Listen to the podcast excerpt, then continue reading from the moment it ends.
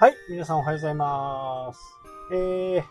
前にもね、ちょっとお話をしたんですけど、失敗ってね、誰でもすると思うんですよね。いろんな形、えーちっちゃい失敗からね、大きい失敗あると思うんですけど、これやっぱり失敗を重ねて最後にね、えー成功をつかむというのがね、まあ普通に、普通なのかな、それが。やっぱり失敗ばっかり、えー成功ばっかりするっていう自体がね、まずありえないですし、特に初めてやることなんかは、まあ失敗つきものですよね。そこで、こう、リカバリー力っていうのが、まあ必要になってくるわけなんですけど、まあリカバリー力ってね、えー A 案、B 案がね、あったり、もしくは B がこけた場合に C 案まであるという風な形だと思うんですね。まあ本当一世一代の大勝負に出るとかいう人もやっぱりいますけど、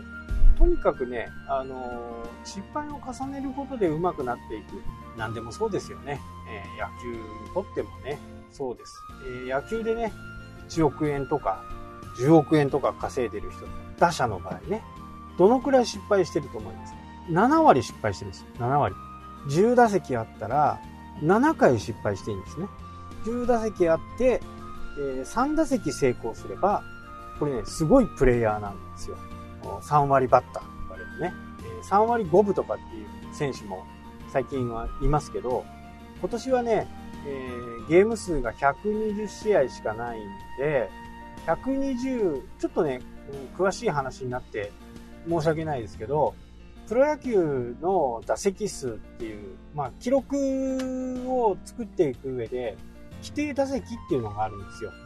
これがなければね、例えば代打で1回出てヒットを打って、そのままそのシーズンが終わってしまうというと、10割バッターっていうのがね、誕生するわけですよね。1回しかやって1回当たったから。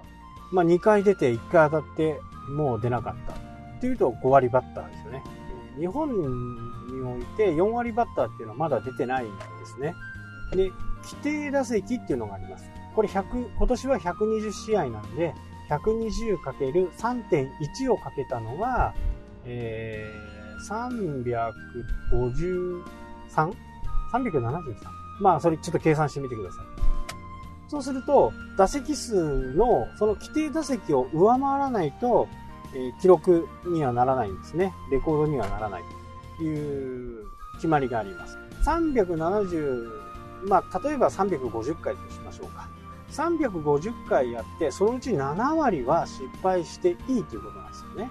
だから、失敗そもそもするんですよ。3割でいいんだから。で、3回に1回ヒットを打てば、すごいバッターなんですよ。なので、私たちの、うんまあ、生活とは言わないけどね、新しいことをこうチャレンジすると、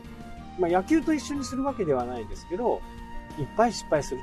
ということなんですね。なので、その失敗を次に失敗しないようにはどうするかっていうことをビジネスの場合はやっぱりよく考えてみるっていうのが、まあ重要なのかな。ね、3割、今年はね、えー120試合なんで、規定打席もすごく少ないですけど、まあここでね、4割バッターなんか出てくるとね、規定打席なんでね、一一応は144試合あるのかな？前、普通の時っていうのはね。144試合のうち、えー3.1をかけるという形なんでね、もっともっと上がるんですけど、そもそももう100%成功するとかっていうのはね、それほどないんですよね。ただ、まあ、年を取っていったり、経験を積んできたりすると、これはいけるんじゃないかなっていう、それでも失敗する。例えば、えー自分でブログを書いてる、YouTube を発信してるっていう人はね、いると思うんですけど、もう自分はもうこれ渾身の記事だって思った。これは渾身の動画だと思った。もうみんなが見てくれると思ったにもかかわらず、えー全く見てくれる人がいない。アクセスがない。再生回数が回らない。これよくある話。で、ここで一番注意しなきゃならないのは、読者や視聴者は何が知りたいのかっていうことを、相手のことをね、えしっかり理解することが必要なんですね。例えば野球の方にね、えー、話を戻すと、3割でね、そもそもいい結果なんですから、10本動画を出したら、3本、まあそこそこ数字が、再生回数が上がる、アクセスが上がれば、まあそれで成功という形です。まあブログを10本書いたら、3本アクセスがそこそこある。そのうちヒットする。まあ、バズるとまでは言わないけど、まあ結構見てくれたかなっていう風な形の記事があるということですよね。まあここが結構重要で、なのでこう YouTube をやったりね、ブログをやったりするんでも、やっぱり100本っていうのはね、みんな目安にしてると思うんですよ。100本ないと、まあ話にならんよっていうこと、まあ比較ができないよということでもあるんですよね。で、蓄積していけば必ずその成果はね、出てくると思うんで、もうね、地味にコツコツやるしかないんですよね。手越くんじゃないですけど、もうあのくらいのね、えー、ファンが多く、いい、良くも悪くもファンが多いという風になれば、1日でね、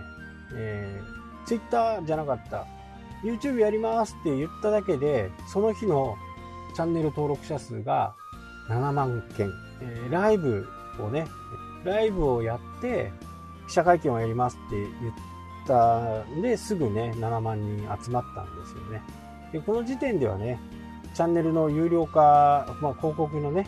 審査は通ってないんで、まあダメでしょうけど、その動画をね、ちょっとこう、アクセスを見てほしいんですけど、今ね、僕が見た時点で、908、990何万回動画見られてるんですね。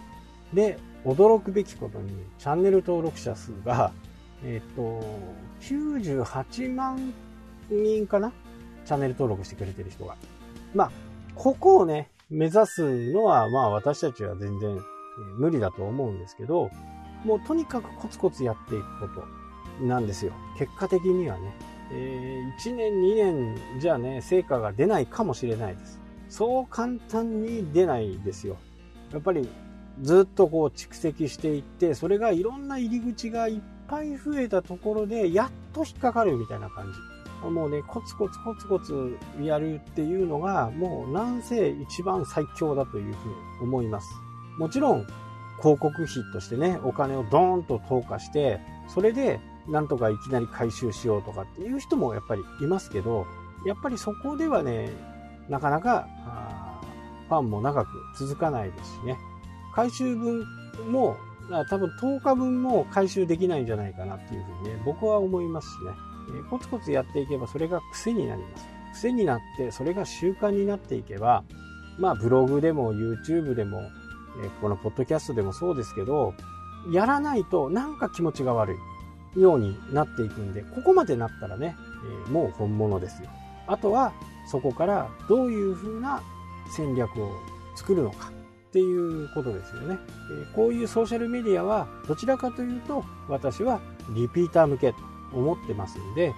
リピートしてもらえるためにはどんなコンテンツを上げていくのかが重要だというふうに思います。はい、というわけでね、今日はこの辺で終わりたいと思います。それではまた。したっけ？